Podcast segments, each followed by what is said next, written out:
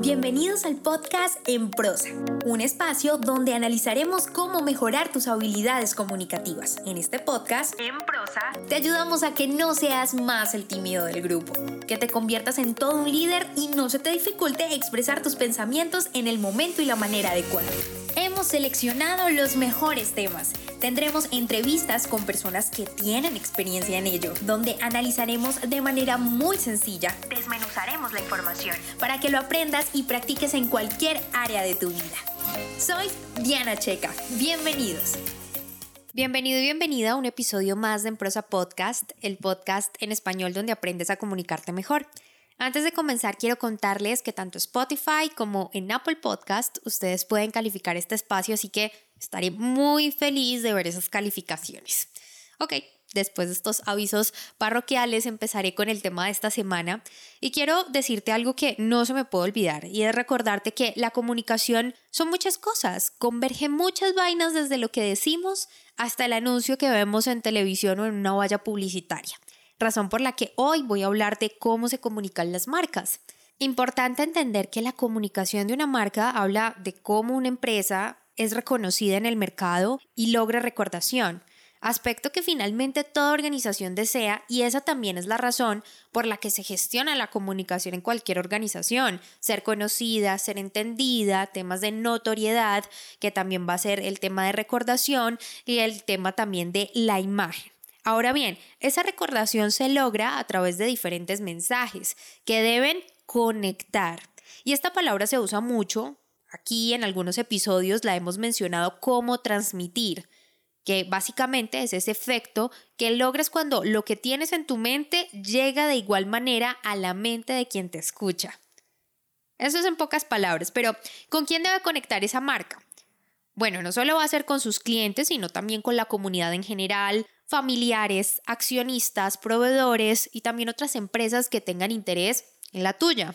Esto es importante entenderlo porque puede que tu producto o servicio sea el mejor del mercado, pero si no logras comunicarlo de una manera efectiva, tu marca sencillamente va a pasar desapercibida. Así que con esto quiero que entiendas la importancia de fijarte en lo que en este episodio se va a hablar. Abuelo de pájaro, como diría mi mamá, puedo decirte que existen diferentes canales y medios que intervienen en cómo se comunica tu marca. Y va desde las famosas redes sociales hasta los tradicionales medios de comunicación y el antiguo voz a voz, además muy efectivo. Todos estos medios o canales te van a permitir ampliar lo que quiero decir y también los valores que tiene tu marca. Ahora, de nada te va a servir emitir todos los mensajes del mundo, los más efectivos, si tampoco mides ese impacto que se está teniendo y que a futuro será de gran importancia recolectar esta información en estas mediciones para usarlas a tu favor como marca. Hace poco en mi país, y quiero contarles esta historia, lanzaron un nuevo producto basado en lo que su consumidor pedía gritos por redes sociales. Mira, se trata de un producto que se llama Alpinito y es un y es un queso tipo Petit Sud. Espero haberlo pronunciado bien, pero básicamente tiene una textura cremosita, como tipo yogurt y de sabores mm, fresa, melocotón, bueno, todo esto, pero venía en una presentación muy pequeña. Entonces, los comentarios que se escuchaban siempre en redes sociales era como que debería existir una presentación más grande y esa es la razón por la que lanzaron Alpilitro. ¿A qué voy con esto? Que la comunicación de marca además de todo lo que ya habíamos hablado que debe ser efectivo en sus mensajes, debe ser también bidireccional, debe tener ese flujo para ir ajustándose a las necesidades del público, porque siempre hay que tener presente a quién se le está hablando. Lo digo mucho, pero es que uno no puede escribir una carta de amor y que el destinatario sea a quien pueda interesarle. Para hablar hay que conocer sin duda al destinatario, en este caso a los diferentes públicos. Y hoy por hoy también hay que tener en cuenta que esos públicos cambian de manera constante. No es lo mismo la formalidad de hace algunos años con la que se hablaba en ciertos sectores a como hoy en día se habla y el tono en que cada marca conquista su público. Es sin duda diferente, sin importar claramente el sector. Así que a continuación mis recomendaciones a la hora de elegir la comunicación de tu marca. Número 1. ¿Qué buscas? Tener claro el objetivo es entender para dónde va tu marca y basado en este vas a alinear tu comunicación. No puede ser al revés. Por eso es tan importante conocer esos objetivos del plan estratégico de tu empresa antes de plantear los objetivos del plan estratégico de comunicaciones. Dentro de este aspecto, y cuando tienes claro lo anterior, pasas a realizar diferentes acciones que te permitirán marcar la diferencia en esa comunicación. Por ejemplo, voy a tocar una de esas tantas acciones que debes hacer y es tener en cuenta el logo porque es parte fundamental de esa comunicación de marca. Y además porque podría ser también el primer contacto que tiene el público con tu empresa o con tu marca. Así que de entrada, si no vas a comunicar tu personalidad, el sector y en general el mensaje que buscas en ese logo, ya tendrías problemas comunicativos. Mi recomendación es entonces que tengas presente lo que estás buscando para que puedas reflejarlo en todo lo que emitas alrededor de tu marca incluido el logo. Las tipografías tienen mucho que ver. Cada tipografía representa o emite un mensaje. También está el tono, entre otros elementos. Número 2. ¿Cuál es tu diferencial? ¿Recuerdas la razón por la que tu marca existe? ¿Qué hizo que tu marca existiera y cómo se visualiza en unos años con respecto a esa pregunta?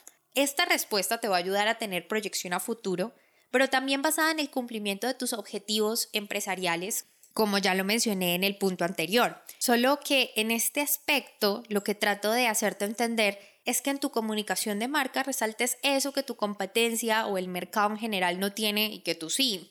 Ahora, todo esto lo puedes encontrar en ese tipo de acciones, virtudes, en el mismo propósito de marca que tienes y que puedes exaltarlo constantemente en los diferentes mensajes que envíes.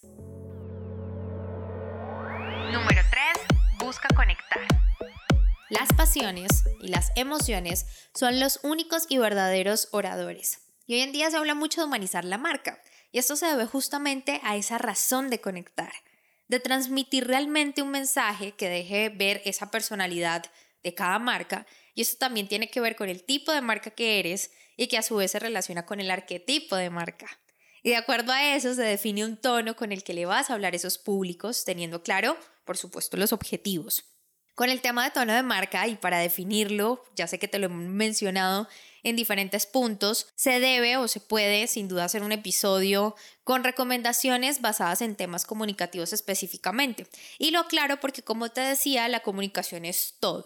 Pero este aspecto en especial se maneja muy bien en temas de branding o las agencias que son especializadas en temas de marca. Así que yo lo abordaría desde los elementos de la comunicación y de pronto no desde esa perspectiva. Sin embargo, igual quiero saber si te gustaría que habláramos del tono de marca en tus comentarios. Son varios los elementos que sin duda deben estar presentes en la comunicación de marca, no solo los medios o canales que utilizas, sino la manera en la que decidas gestionarlos. Este aspecto teniendo en cuenta por supuesto, y repito, los objetivos, el diferencial de tu marca y siempre buscando conectar con tus públicos. Quiero saber tus dudas para resolverlas en arroba prosa podcast, en Instagram o en Facebook. Y por lo pronto tú y yo tenemos una cita en un próximo episodio. Si te gustó este podcast, compártelo. No olvides suscribirte para recibir más información www.enprosa.com y síguenos en Facebook, Instagram, Twitter y YouTube, arroba en prosa podcast, arroba en prosa podcast, para que te enteres de nuestras novedades y nuevos programas.